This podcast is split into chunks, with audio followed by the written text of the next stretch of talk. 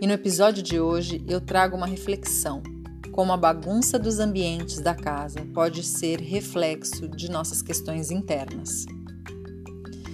E eu te convido, dê uma olhada à sua volta. Se há sapatos espalhados pela casa, cesto de roupa suja transbordando e louça de véspera mofando na pia, talvez seja a hora de você fazer uma reflexão sobre a sua vida. Será que alguma dessas coisas vem acontecendo regularmente ou é apenas uma fase específica que você consegue delimitar ou pontuar?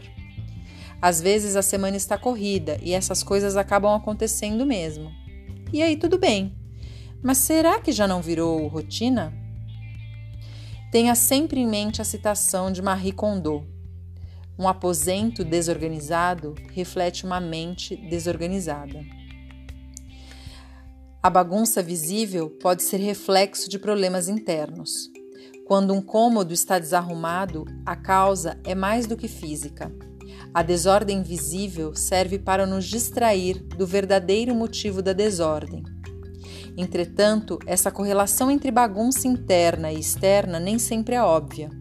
Há médicos que ponderam, por exemplo, que o nível de organização do ambiente em que você vive ou trabalha serve, serve como termômetro da sua saúde mental.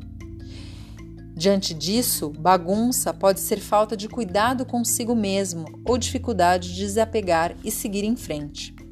Um ambiente desorganizado, entulhado, empoeirado ou sujo pode aumentar o risco de problemas respiratórios, Além disso, uma casa com iluminação inadequada pode nos deixar deprimidos.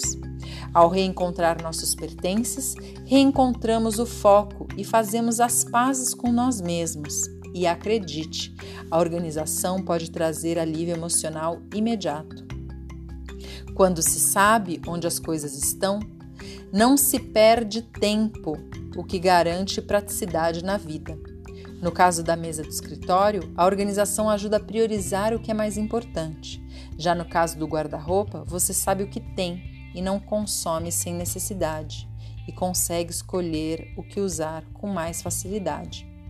Entretanto, cuidado para não virar o obcecado da limpeza.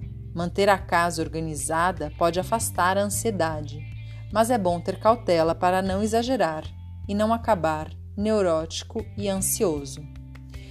Cuide da sua casa e você estará cuidando de você.